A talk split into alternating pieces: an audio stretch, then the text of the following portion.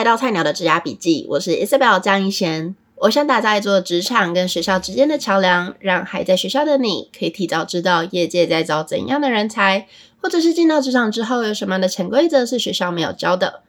上一集我们聊到，在美国职场升迁有两条路，一个是当 individual contributor 独立工作者，另外一个是当带人的主管 people manager。那这一集呢，我们要来聊聊后者。为什么会想当带领团队的 people manager 呢？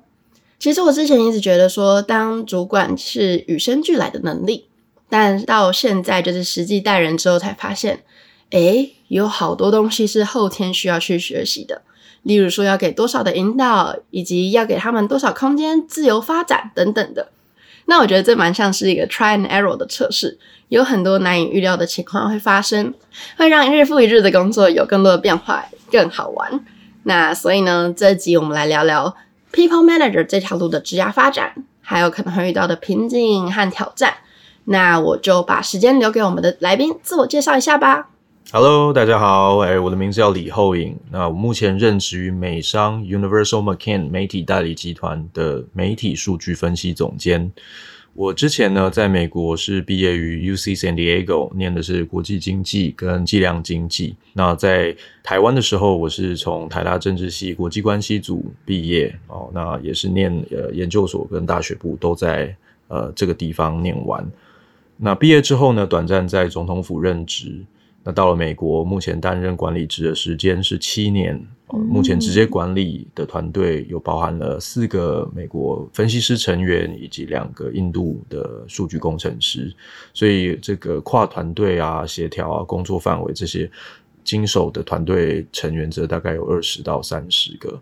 所以很高兴能够跟大家分享，然后又再次到那个 Isabel 的 Podcast 来。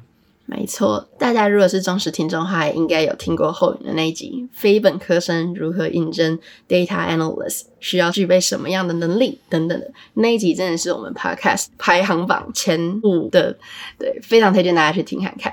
那因为今天我们聊到的是就是当 People Manager 嘛，那我其实在上一集的时候，我有问过了上一位来宾，就是说当他遇到说可以当 Individual contributor，然后还有 people manager。我的上一位来宾他是选择了当 IC，也就是 individual contributor。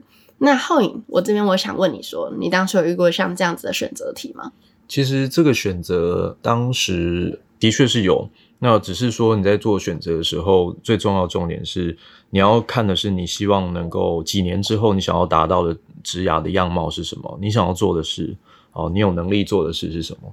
呃，网络上面有一个蛮好笑的一张图，它是一个 Venn diagram，right? 就是你想做的事情是一圈，嗯，然后你有能力做的事情是另外一圈。然后呢，能够赚钱的事情是一圈，就这三圈彼此都没有交集，对吧？嗯、那那如果是这样的话，那你的状况就非常的危险。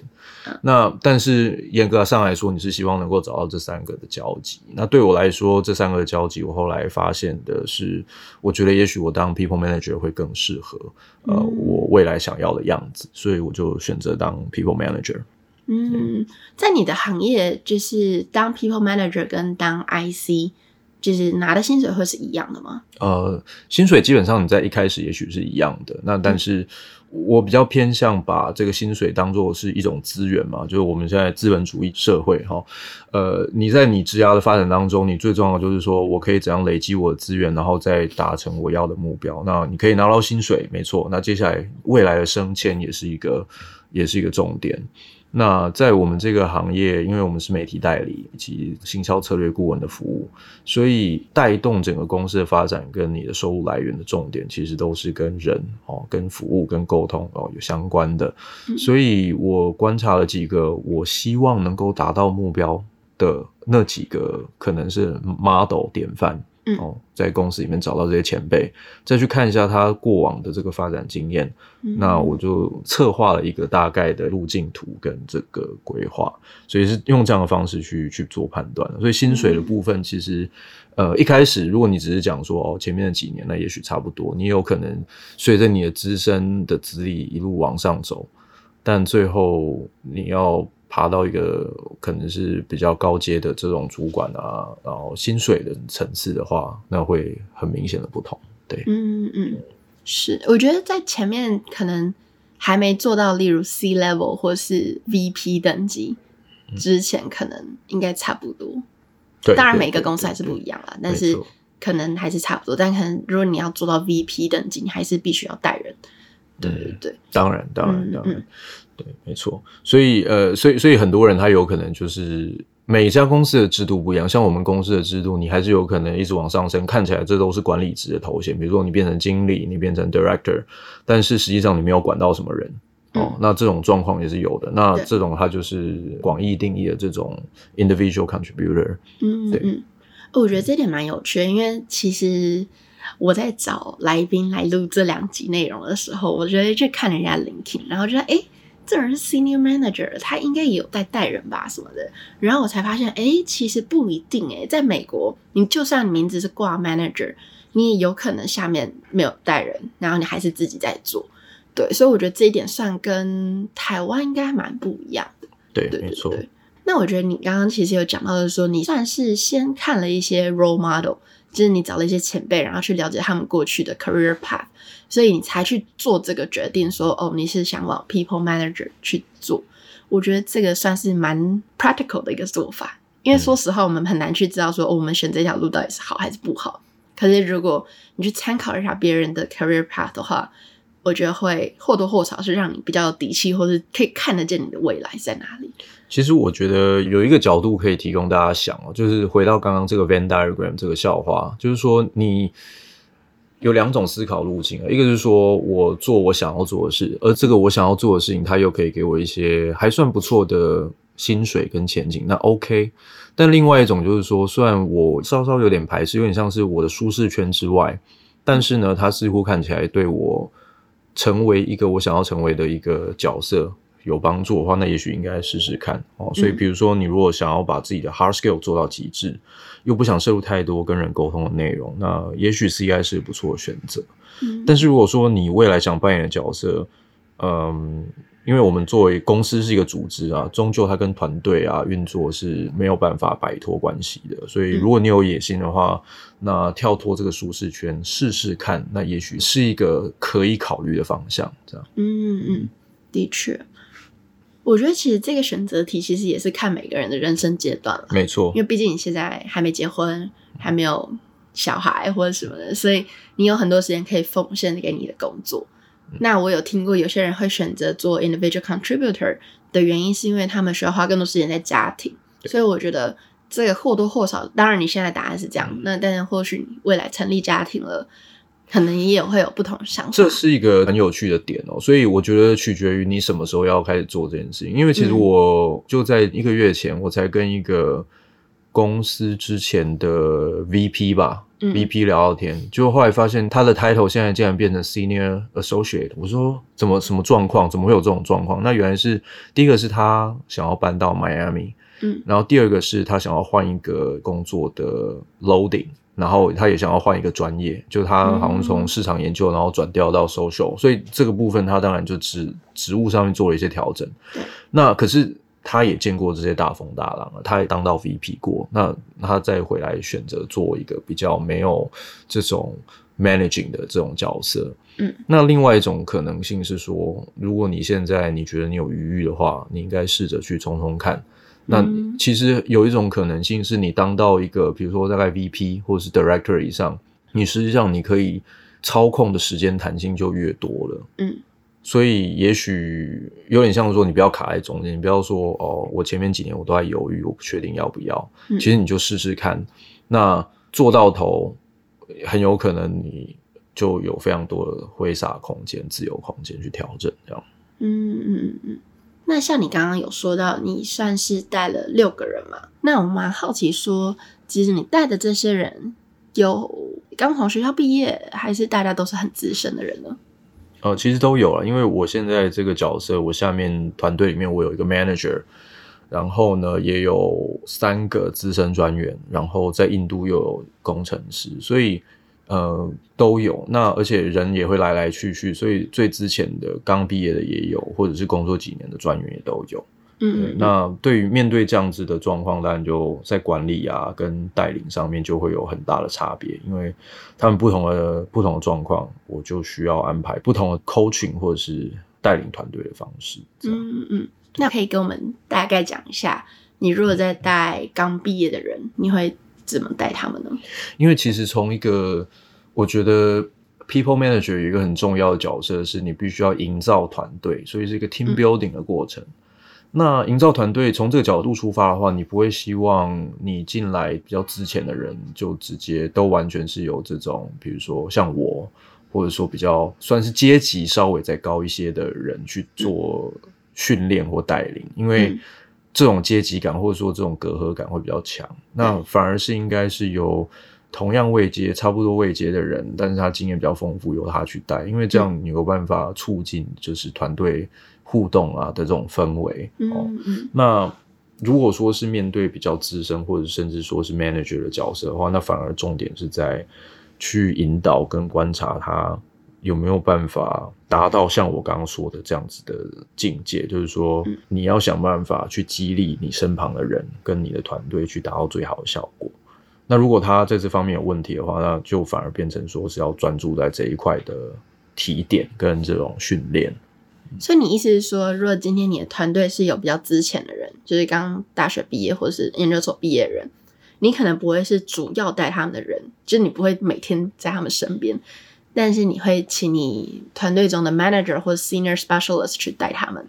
对，没错，没错，因为这件事情本身它就是一个 delegation，就充分授权啊。我如果这些事情都需要由我来做的话，那很多事情我可能都做不了了，就时间是有限的。嗯、对啊，但是你。你会在什么样的时候跳进来说：“哎，我来带一下这个小 specialist 呢？”对，因为我刚刚虽然这样讲，这不代表我就对这些新进的人员完全不闻不问，嗯、而是说我扮演的角色就会比较像是比较 high level 的，像我去了解他工作的态度，嗯，然后处理事情的哲学，跟他做事情的能力，好、嗯，这种比较偏向 mentor，就是。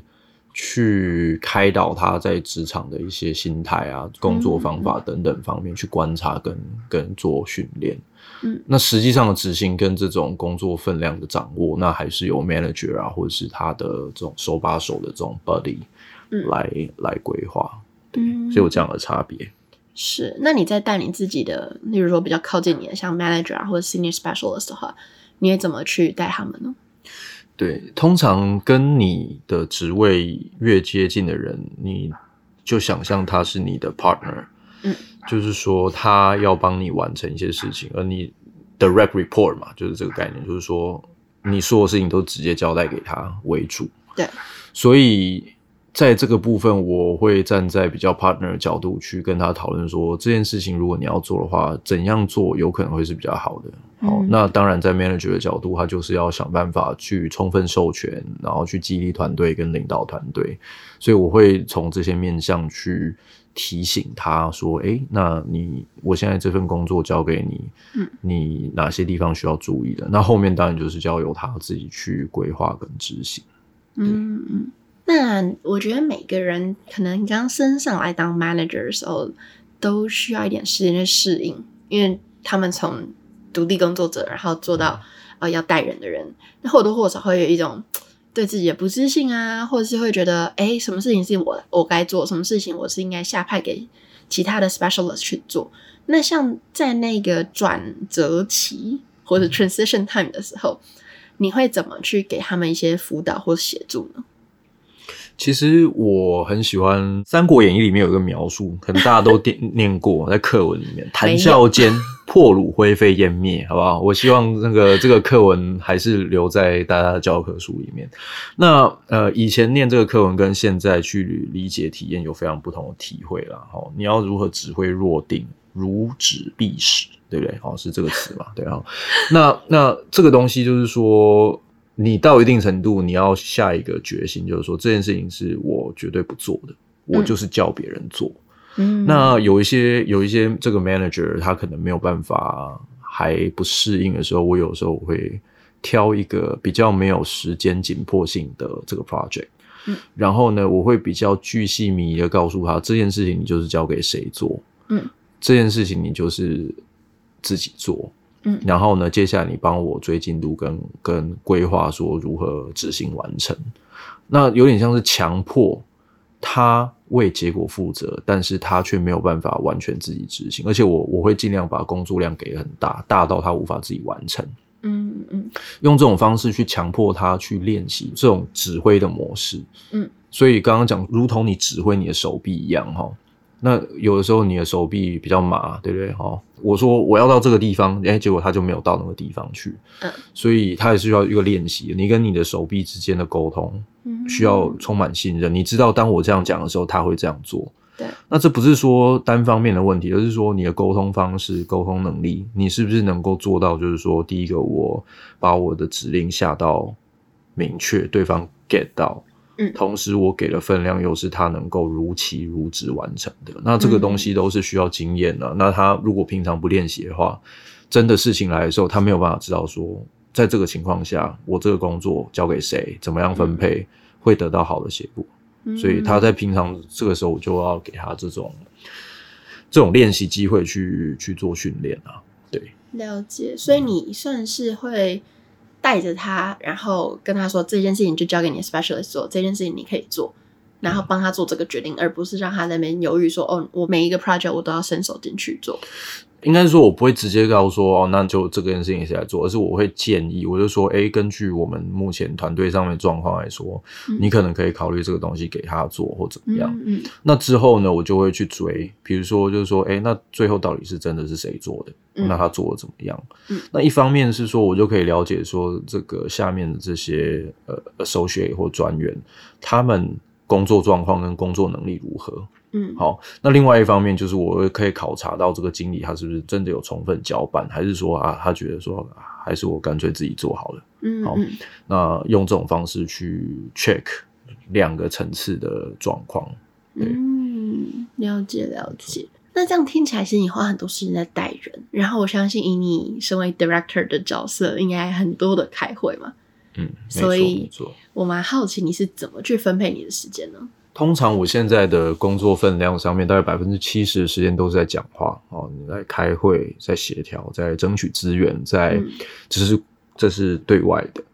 那对内就是你要去跟团队沟通，就是我们下面的人的状况，好了解他们每个人的心情啊，在工作上面互动的状况啊，然后对于目前工作是否有什么样的想法跟 feedback，嗯，那维持这个团队的这种工作气氛跟。确保我们获得这个团队运作所需要的内部外部资源都是非常重要。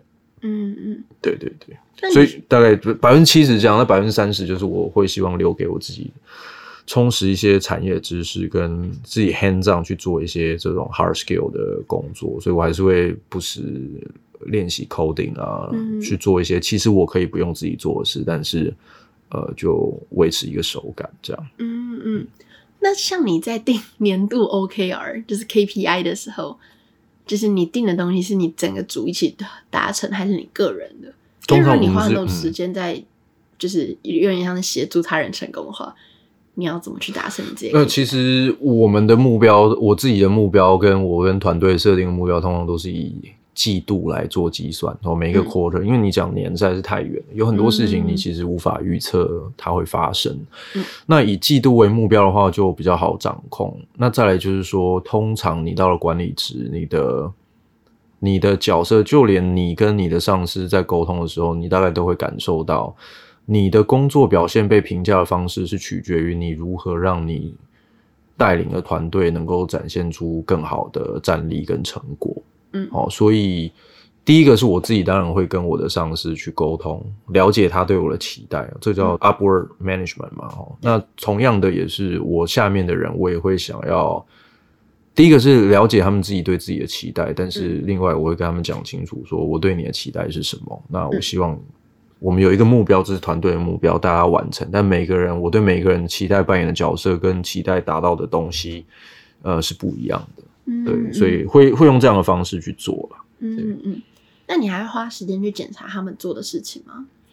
呃，通常通常到了我这个角色，因为我算是中阶主管，我不是 manager。如果我是 manager 的话，那我会更细腻的去查核他们做事情的方式。对，那所以到了中阶主管的角色，通常都是第一个了解事情是谁做的。嗯，哦，然后。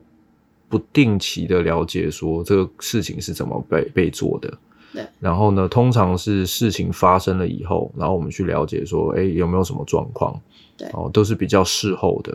那事前的 maintain 就只是说，有点像是一个 checklist 哦。今天通常应该要做什么？嗯、那有没有做的呢？哦，那通常是这个 manager 会跟我讲。嗯。那如果说都做完了，我没事，我就不会去管他哦，因为在这个角色，你不太可能去处理这些 day to day 的事情，一定要，不然的话，你刚刚讲的那些很多，你要去跟其他的 team 开会啊，你要去争取资源预算啊，你要去。推一些你想做的事情，就都很难去完成。嗯，对，所以有这样的差别啊。对，了解。因为其实我就觉得，我现在身为一个 manager，然后我要去检查我 specialist 做的事情，然后我就在思考说，我要怎么更有效率去检查了他的事，而不是就我自己从头到尾做一遍。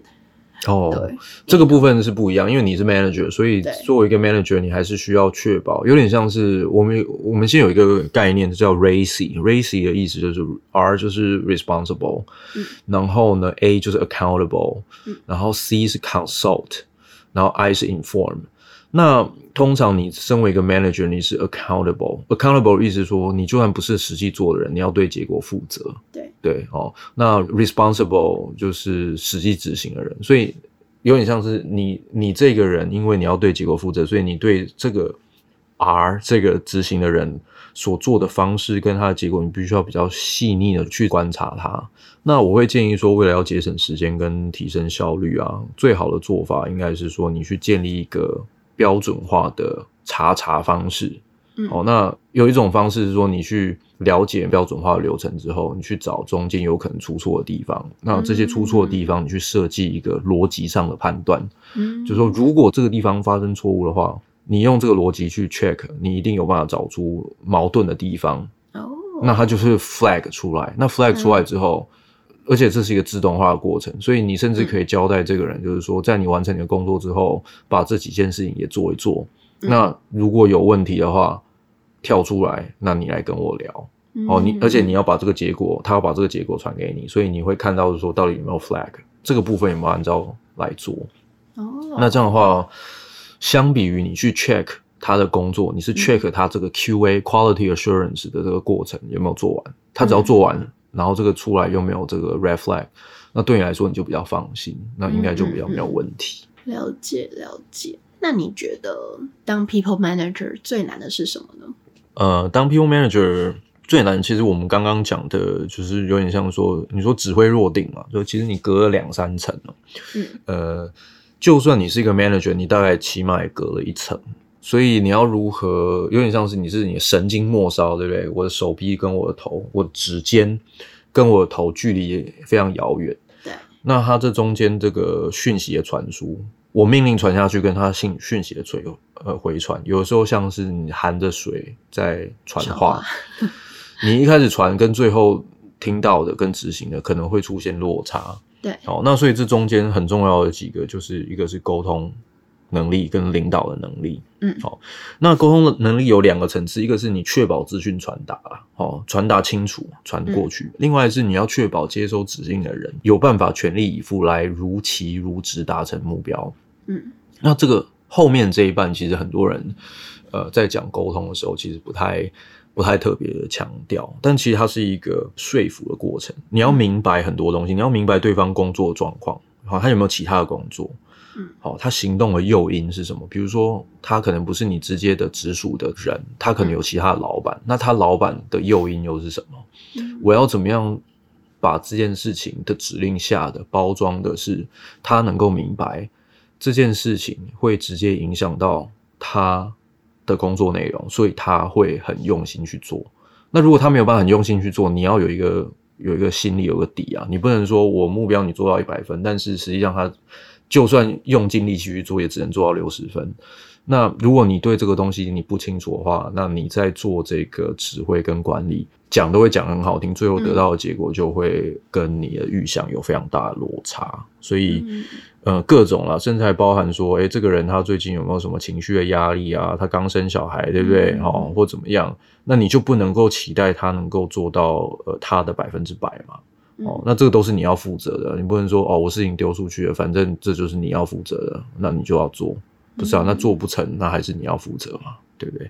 所以这是一个很大的问题啊。那还有另外一个就是说，很重要是说，你看似你到了管理职，你就是一个有权利的人，但实际上这些权利不是来自于你的职位。好，again，它是一个沟通、说服、领导的过程，所以你你会有影响力，是因为。你展现出来了你的这些说服力，让别人有诱因去跟着你合作。嗯，好，那比如说张罗他们所需要的资源，他们需要的东西你都给他了，那他们当然会觉得就是说，诶、欸，当你需要我的时候，我可以跟着你去做完成。对，这样子，对，大概是这样。这、嗯、我觉得这几个都是呃，做管理职、做 people manager 最大的挑战。嗯嗯嗯，对，因为我觉得其实你说到了，就是。我们有时候不是只是管他们有没有如期完成工作，或是有没有传递正确的东西，有时候也是在考虑到他现在的最近的人生状况啊，没错，然后或者心情啊什么的，因为那些都有可能是外在因素会影响他们的工作表现等等。所以我觉得当 people manager 其实围绕的还是那个 people，就是人嘛，人类七情六欲，然后。一定不是只有工作上的事情是需要他们超凡的，所以其实我觉得还是要有多一点人与人之间的互动关心，然后你才能更了解你的团队，然后帮助他们达到你们都想要达到的一个表现。对，嗯、没错，就是这样。没错，没错。那毕竟我们这个 podcast 叫做《菜鸟的职涯笔记》嘛，然后我相信很多的听众可能跟我一样，就是。第一次当主管，或者是即将要升上去当主管等等的，那你会给我们这些第一次当主管的小菜鸟什么样的建议呢？其实我不管是准备希望能够当 manager，或者是刚当 manager 的人，我都会建议他们去读一篇文章，是这个《哈佛商业评论》这篇非常经典的文章，它叫《Becoming the Boss》哦，它是由 Linda A. Hill 所写的。那我非常建议所有对于这方面有兴趣的人都可以去阅读。那他特别针对的是这种你从这个资深专员或者是专员刚转到刚担任管理职的时候的这种角色转变，对很多的人其实带来非常多的 confuse，因为你的工作表现不再是单纯用你自己个人的能力，好，或者你个人完成的事情来做评比，而是在你能不能够。让你所带的人也都能够发挥出最好的综合战力。嗯，哦，那在这当中有非常多的，也包含到我刚刚提到，就是说，哦，你觉得好像你上了当了这个职位，你就有权利，实际上它是来自于一个说服力跟影响力的一个过程。嗯，你要怎么样取得，跟怎么样兼顾，哦，都有谈到，所以我非常建议，呃，有兴趣的人都可以去阅读。那应该也有中文的翻译版。呃，这边就不打广告了，所以你们就自己 Google，应该可以找到中文或英文的这个文章的来源。好，那我不确定我刚刚有没有讲啊，就是说你当一个菜鸟经理哦，这个职涯的关键角色转变，有点像在军中，就是说你是一个，你你就算再强再强再怎么样磨练，你最多就是要士官。可是如果你一旦当这个经历值，有点像是你跳升成为少尉，就是你是一个军官，你你往上升的空间是无无限的，就是你可以到将军等等。但是也是因为这样角色转换，你想说为什么我可以让你呃一直在往上爬？原因就是因为你在带领人跟带领团队上面，你不断的去增加。你不是只是一个人，你带的团队越多，这些人他们的能力都无限的加成，对不对？因为你的关系，要培力，就是激励、激励这样子的，嗯、所以充分授权啦，团队培力啊，团队领导啊，这些都是你要把它，可能是放在你的案头嘛，或者说你最常看到的地方，手机的封面或 whatever，不时提醒一下你自己哦，就是说、嗯、这些工作我是不是有做到，还是说我都只是在 focus 在。呃，谁交办了什么事情，有没有完成？哦，这样子的心态是非常非常巨大的转变。嗯，对。我之所以会想要录这一集，还有上一集是为什么不想当主管，想当 individual contributor，很大一个原因就是因为我现在身份转换，然后我就觉得，哎，其实在美国的职涯发展，不只是当主管，你也可以当 IC 嘛。那其实有很多条路是我们当初在台湾的时候，我们并不了解的。然后以及我觉得在美国当主管的那种感觉是，就是我有很多的体悟，然后而且觉得哦，应该说对自己有很多的期待，对自己有很多的压力，觉得哦，我要扮演好这个角色，不能辜负大家对我的期望。然后我本来以为说，哦，我要能够成为一个无所不能的人，然后去帮助我的 specialist 或者帮助我的团队成长等等的。但我真正实际做的时候，才发现，哦，原来有这么多的障碍，有很多事情是我没办法一个人去做的。我们还是要靠整个团队，甚至我可能也很多时候是不知道答案，不知道怎么去解决的。我也需要去请教更资深的人，甚至跟我的下属直接承认说，其实我不是很确定这个怎么做。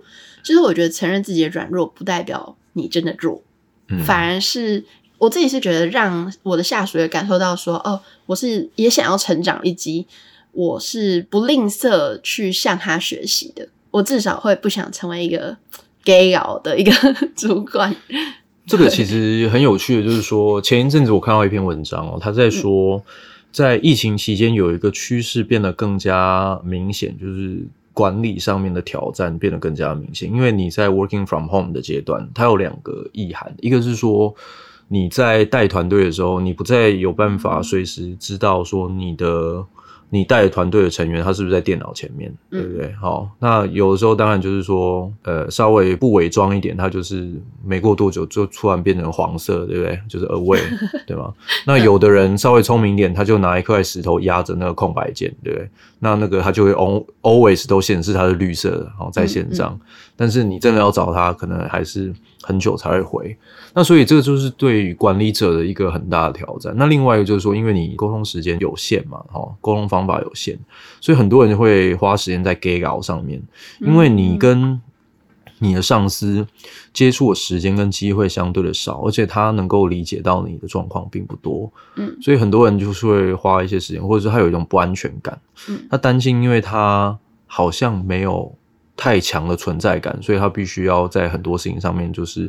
不懂要装懂，对不对？哈、嗯、，fake it until you make it。哦，我这是有的时候这是对的啦，但是很多时候在，特别是在这种你需要做实事的时候，嗯，这种态度是绝对不行的，它会影响到整个团队的运作跟互信。嗯、你都已经远端工作，或者是你都已经 hybrid 了，嗯、如果说团队之间还没办法有互信，你就说哦，这个人，这个人讲的话，应该都要打个八折、七折啊、五六折，对不对？那那这个对团队运作绝对是非常负面的，所以如果你作为一个 manager，你要 get out 的话，那变成说好像你要 share the ball，就像打打篮球一样哈，你要把这个 credit share 给别人，然后让别人有机会去发挥，别人的成功，团队的成功就是你的成功，这才是最重要的心法。这样子，嗯嗯，没错没错，所以我想说来录看看这些类型的 podcast 内容，然后跟大家分享一下我从菜鸟然后变到小经理，像这样的一个成长故事，或是我遇到的瓶颈，想要更及时的跟大家分享说，哦，我以前以为怎么样，现在我又有别的想法等等的，所以想说录录看这种比较新类型的内容，然后。